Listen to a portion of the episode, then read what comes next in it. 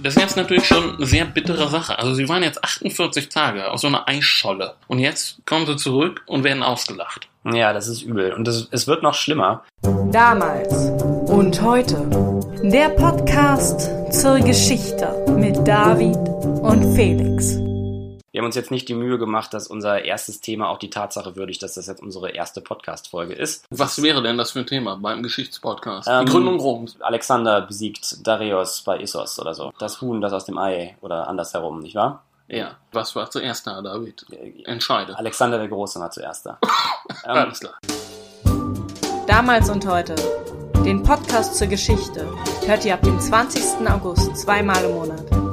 Geschichten von Alexander dem Großen bis ins 21. Jahrhundert. Reinhören lohnt sich.